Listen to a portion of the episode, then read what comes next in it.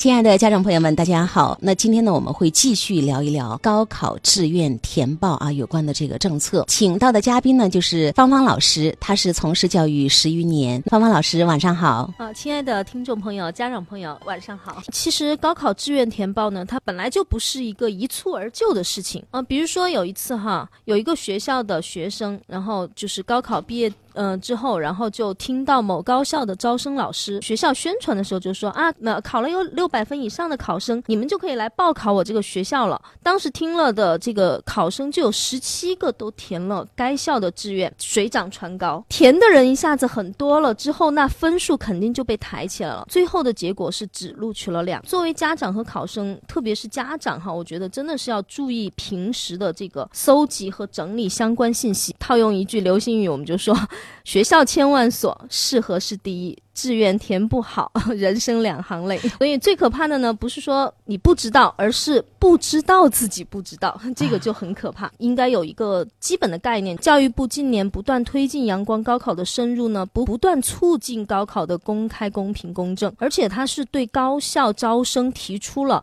六公开、六不准，要求招生主管部门和高校是严格执行。这个其实是真的是从目前来说，我觉得真的是非常公平和阳光的选拔制。六公开呢，是指嗯，第一个招生政策公开，第二个是高校招生资格和有关考生资格要公开，第三个是高校的招生计划公开，就是你学校要招多少个人，你必须要向这个我们社会，向我们大家。宣布，然后第四个是录取信息公开，现在都是电脑录取嘛，但是也是有人工在旁边的，所以这个过程其实是非常非常专业以及不可能作弊的。嗯，那么第五个呢，就是说考生咨询和申诉渠道公开，你需要咨询什么，然后以及如果你对这个处理结果不满意的话，那你需要申诉，这些渠道全部是必须公开的。然后最后一个是重大违规事件及处理结果公开，比如说像高考这个集体舞弊事件，其实已经。社会上已经出现过哈，然后因此他最后的处理结果也是一个我们社会向我们这个广大人民群众都是有所交代的哈。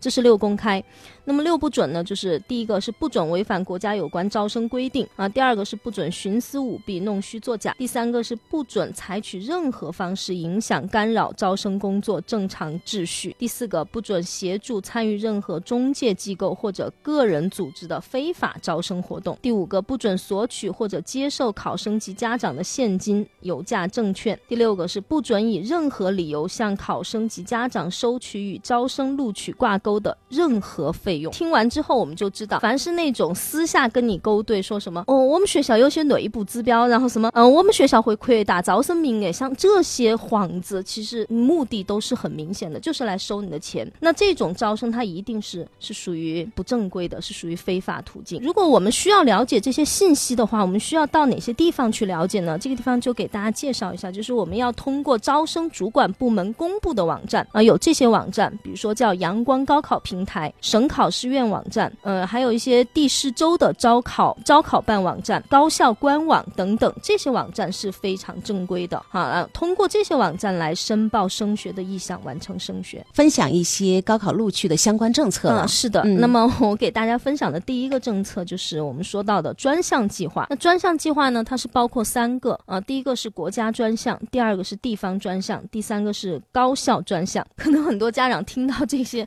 这么多名词、这么多专项的时候就已经晕了。那么其实我们去看一下它这个政策的话，就可以从它的招生对象、招生学校和实施的区域来进行区别。那么比如说我说一下国家专项，它主要的招生对象是定向招收，定向招收就是招生的时候就明确孩子毕业以后的就业方。向，然后目的呢，就是为了鼓励学生到农村和比较艰苦的地区去工作啊。当然，这个也是为了国家的这个统一建设，然后国家的这个整体发展哈。那么，它是招定向招收贫困地区的学生啊，由中央部门的高校，像北大、清华呀，然后四川是有四所学校，啊四所？嗯，川大、财大、交大和电子科大。那么，和一和在本一批招生为主的地方高校共同招生。生。也就是说，其实这些学校都是非常好的学校。关于贫困县，刚才我们说到，必须是贫困地区的学生。嗯，我们通过这个网上查询，这样的县一共有六十八个。四川呢，就是包括我们的甘孜、阿坝等等，这些都是属于贫困县。这样的学生，他符合这个国家专项的条件，必须是第一个，这些考生要统一符合高考报名的条件。比如说，有孩子他是有一次高考，假如他作弊，那他作弊之后，他就三年以内不能不能再参加高考，他就没有了这个资格。高考连报名他都不能参加，资格都没有。对，并且呢，考生是要具有当地户籍和该地区高中三年的学籍，对，户籍和学籍都要有啊才行。可能就有家长会问，那我那么劳神费力哈，感觉这个政策的条条框框很多，那我会得到什么优惠呢？优惠肯定是有的哈，比如说举个例子，那个中央财经大学，二零一八年他在四川地区招生的国家专项计划，他录取的最低分数是六百四十五分，而正常中央财经大学他在四川录取的分数是六百六十，所以他其实也是为这些地区的孩子提供了一个能够读更好的学校的一个机会。对，第二个呢就是地。地方专项招生的对象就是定向招收的各省区市的民族地区啊，困难地区、革命老区或者艰苦边远地区。比如说以我们四川为例的话，那么是有一百一十九个县市区，成都。就有两个县都是处于这样的情况，大邑和邛崃。这个一百一十九个，我这个地方就不再接着说了，可以去那个网上去或者相关的文件去查询。第三个呢，就是高校专项。高校专项它的招收对象是定向招收的边远贫困地区以下高中成绩优良的，所以它是有一个限，就是说这个限定呢，从它的概念当中就可以看出来，它一定要是这些区县以下的这个成绩优良的农村学生。他招收的这个政策就是对的，那成绩非常好的农村学生。那么这个是国家为了更好的促进教育公平，让更多的农村学生上大学来实施这项计划。嗯，实施这项高校的计划大概是有九十五所的样子。其实这个高考志愿的东西，它真的是每个家庭、每个孩子、每个人他的需求都不一样，不一样。对，所以这个是非常个性化的一个东西。好，接下来给大家讲一下，就是我们说所谓的叫免费师范生，这个免费师。范生是国家这个二零零七年的时候推出的一项政策，那么它的目的呢是主要在于培养大批优秀的中小学教师，哈，呃，是注意是中小学教师，所以呢，我们是特别鼓励更多的对这种对当教师想当老师的，对对对，当老师比较有兴趣的考生来来报考这个免费师范生。其实我觉得真的读这个免费师范生还是挺不错的一个选择。一个是这个免费师范生它的招生的学校是非常好的，嗯，它是。是有六所这样的大学：北京师范大学、华东师范大学、东北师范大学。华中师范大学、陕西师范大学和西南大学只有这六所，这是第一个。这六所师范大学是教育部直属的师范大学，所以它其实规格是非常高的。我们再看这个名字哈，叫免费师范生，有这“免费”两个字，也如果你在校学习的这个期间哈，它是会免除学费、免除住宿费，而且还有一定的生活补助。当然，我们说这个义务和权利都是相对的哈，在这个协议规定的服务期。内呢是可以在学校间流动，或者是你从事这个教育管理的工作。嗯，还有一个很优惠的政策，就是说到中小学任教满一学期以后，可以申请免试在职攻读教育硕士专业的学位。这些孩子本科毕业以后，然后你到了学校工作，只要你满了一个学期以后，你可以在学校里面申请这个免试入读教育硕士。嗯，我们在享受这些权利的同时呢，当然也有一些责任和义务，就。是说，免费师范生他在入学的时候就需要和学校以及生源所在地的省级教育行政部门去签订一个协议。这个协议的名称就叫做《师范生免费教育协议书》。它的内容呢，就是说你毕业以后，一般来说哈是要回到生源所在地省份从事中小学教育，要在十年以上。你要立志于去是就为这个教育事业要奉献一些 你的青。青春。如果到这个城镇学校工作的免费师范毕业生呢，应该先到农村义务教育学校去任教服务两年啊，然后在毕业前以及在协议规定的服务期间内呢，是不得报考脱产的研究生。像其实我了解到的，我们现在接触到的很多一线的老师都是这种情况，在这六所部署的这个师范大学就读了之后，然后就回到我们这个成都也有一些嘛，就是很多中小学都有这样的一些免费师范生过来入读，然后我就我就真的是亲眼看到他们，嗯，一学期以后他们就忙到在考那个在职，不叫考，他们都不用考，就是直接入读这个免试的在职研究生。研究生，对嗯对，其实真的还是挺不错的。还有一个就是跟这个免费师范生比较类似的哈，就是免费医学定向培养，是经过教育部批准的。成都中医药大学、成都医学院、西南医科大学，啊，这个西南医科大学可能能有些家长朋友不太熟悉，但是我提他原来的名字，应该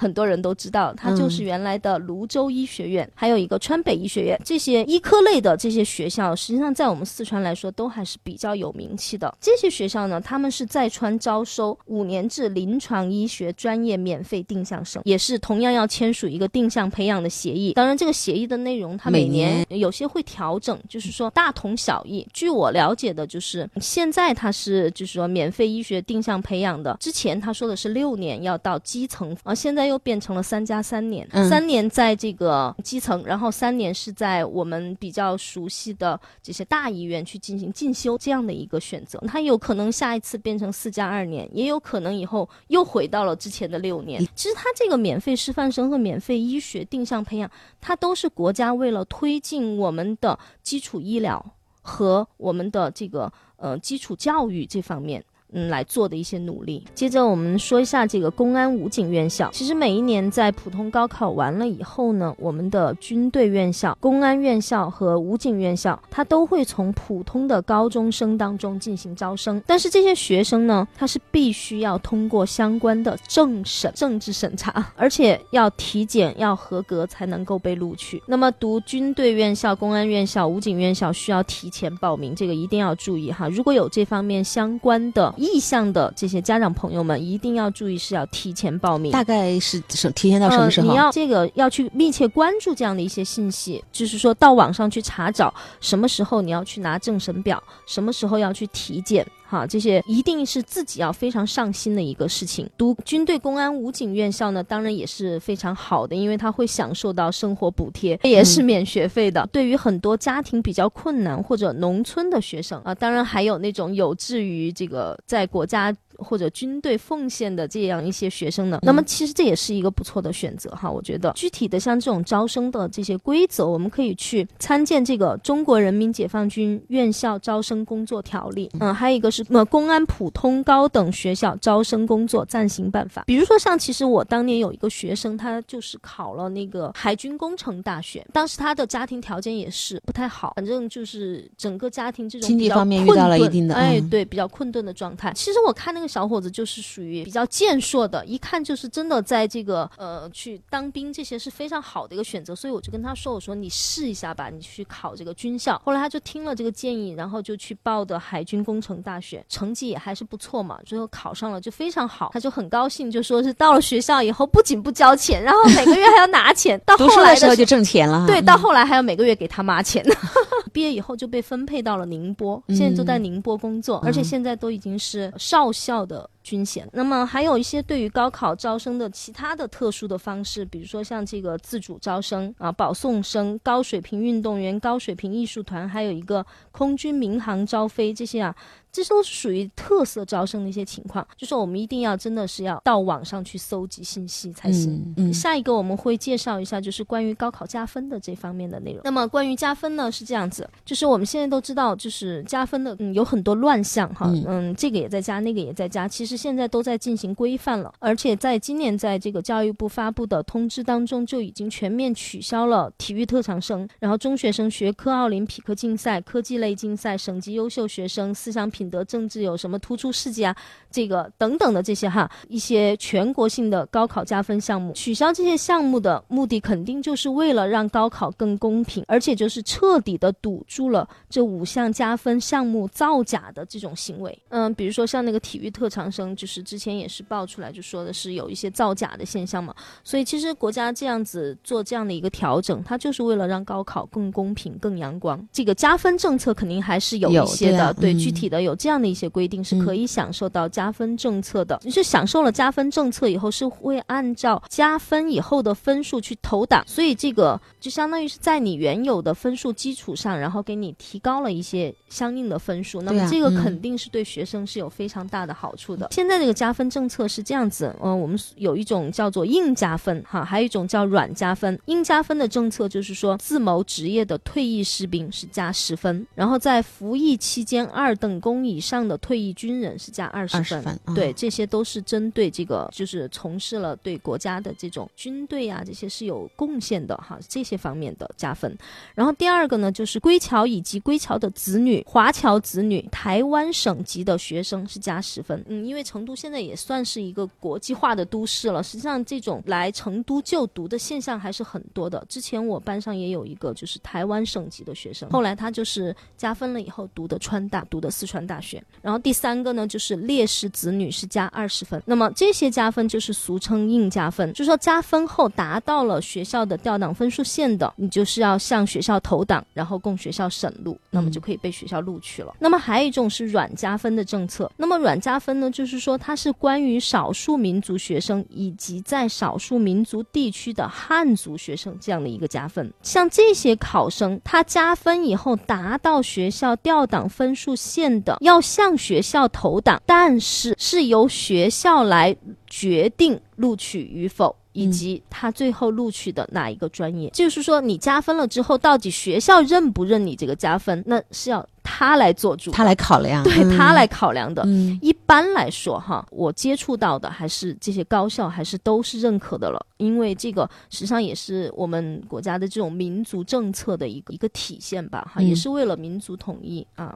这种大团结的一个背景之下。第一类呢，就是说，嗯，三州十七县两区的少数民族考生。那三州指的是甘孜、阿坝、凉山州，是这三州。两区指的是仁和区和金口河区啊，十七县就比较多了。说像这个。额边呐、马边呐、米易啊、延边呐等等，这个一样的也是可以在网上查到的。然后少数民族考生他们报考本科第一批录取高校，呃，也就是说到本一高校、本一批高校的时候是可以加到二十五分，少数民族是可以加到二十五分的。那么在这些地方的汉族考生呢，他如果报考本一批的高校呢是加十分，哈，其他批次的高校少数民族是加五十分，汉族是加二十五分。所以地处这些地区的孩子们，他可以。享受到这样的一个加分，那么加上你看十几二十分，真的是非常可观的一个分数。我之前的有一个学生，他的户口就是西昌凉山州的，嗯，当时他在高考的时候，本来他是打算在成都考试，但是后来也是我动员他，我就说你这种情况你是可以享受到加分政策的，呃，你这个加分如果就是说你回原籍去参加考试，你报考本一批你是可以加到五十分的，这个分数真的是好有诱惑力，这种。回原籍，它对于孩子来说，他会相当嗯，相对来说要麻烦一点，因为你要回去重重新适应他的那边的老师，然后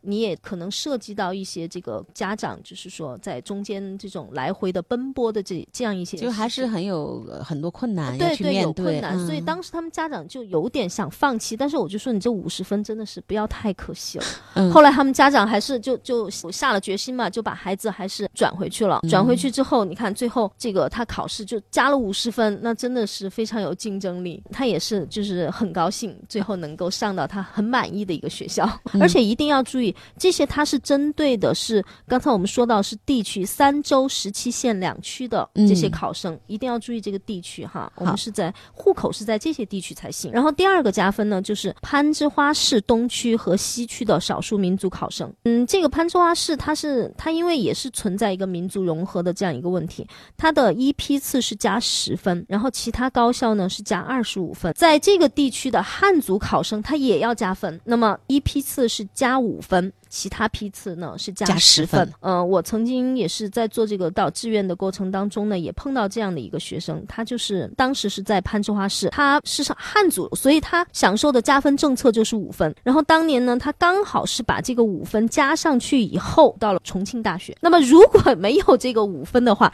他还上不了重庆大学。这个加分的政策变化应该是比较少的。嗯，这个时间段我们接着分享一下这个录取的流程吧。我还建议听众朋友们呢，可以去关注一个微信公众号，它叫做“四川教育发布”，这个是四川省教育厅唯一官方公众号。四川教育发布，嗯对，四川教育发布，它会发布一些及时的信息。按照往年的规定，关于普通类录取的批次呢，一共是设置了五个批次，呃，分别是。本科提前批。然后是本科第一批、本科第二批、专科提前批以及专科批。嗯，所以刚才我在说到那个加分政策的时候啊，哪个批次加多少分，哪个批次加多少分，它其实是有对应的哈。我们好像以前听过有什么三本学校哈，现在就没有这个说法了。对，以前的专科呢还分为专一、专二啊，现在也是没有了哈，通通的都把它归为专科批次了。所以真的是我们要不断的去学习，真的才行。实行的呢还是通过网上去填报志愿，所以这。个填报志愿的截止时间，它是它也是有规定的。每一年呢是在六月二十八号的中午十二点，每一年都是这样子哈。六月二十八号中午的十二点，所以如果有考生要调要填志愿的话，一定要在这个时间之前把志愿提交了，否则的话过了这个时间的话，就是没有你的志愿，你打不开这个网了。还有一个情况就是，我有一个学生，他当年是咨询完我以后，我就给他打了一份，你可以填哪些学校。要给他排了一个序哈，这个志愿排序表，呃，填完之后我就给他了，但是他却以为就这样就叫把志愿填好了，是不是到时候就交上去？对，他就压根儿就没有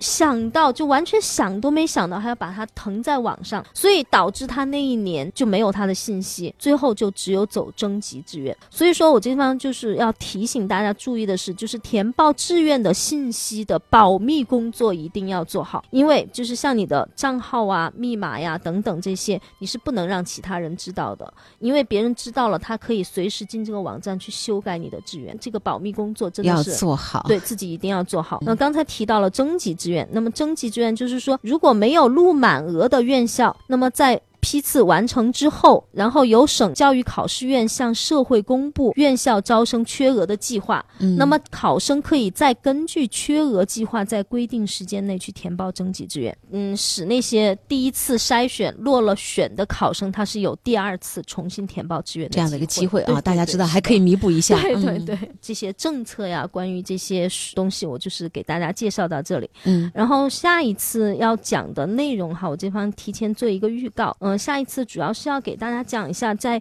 志愿填报过程当中，我们会接触到的几个术语啊，这几个术语大家是必须要了解的，就是叫做呃顺序志愿呐、平行志愿呐，然后这些志愿的区别呀，还有什么专业级差呀，这些是什么意思？好的，那非常谢谢芳芳老师今天的这个分享，再见。